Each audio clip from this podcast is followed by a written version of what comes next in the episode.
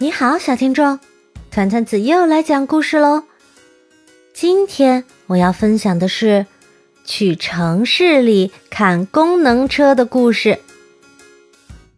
这次，麦克和布法来到了大城市，他们见到了好多的新鲜事，都是什么事情呢？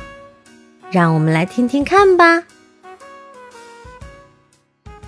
我们漂亮的小黄车又要启程了。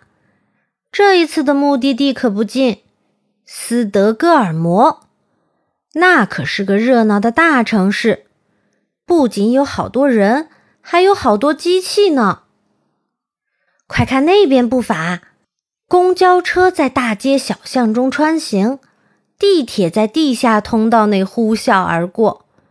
便捷的城际列车往返于大小城市之间，有轨电车沿着固定的路线接送乘客，它们都是城市里必不可少的交通工具哦。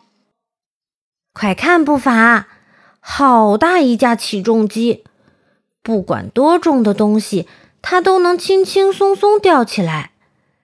这里正在建造一座摩天大楼。竣工后，它可是这座城市最高的建筑。坐上电梯直达楼顶，你就能体会到云中漫步的感觉。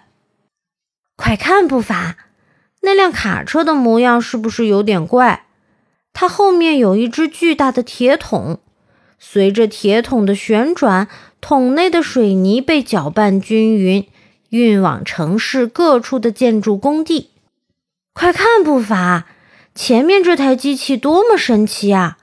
它能一边清扫灰尘，一边给路面洒水。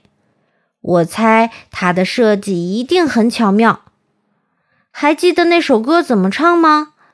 扫刷转呀转，灰尘全完蛋。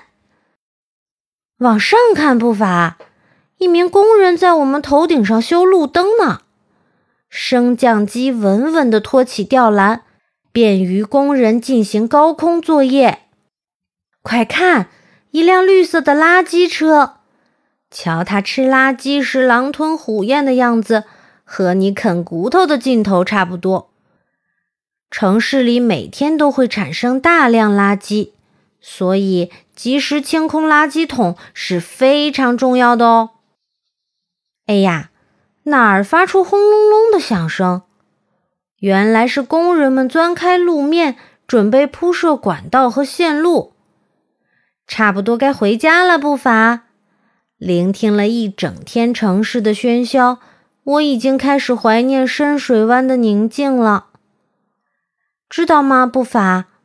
珍惜家的温暖，这就是旅行的意义。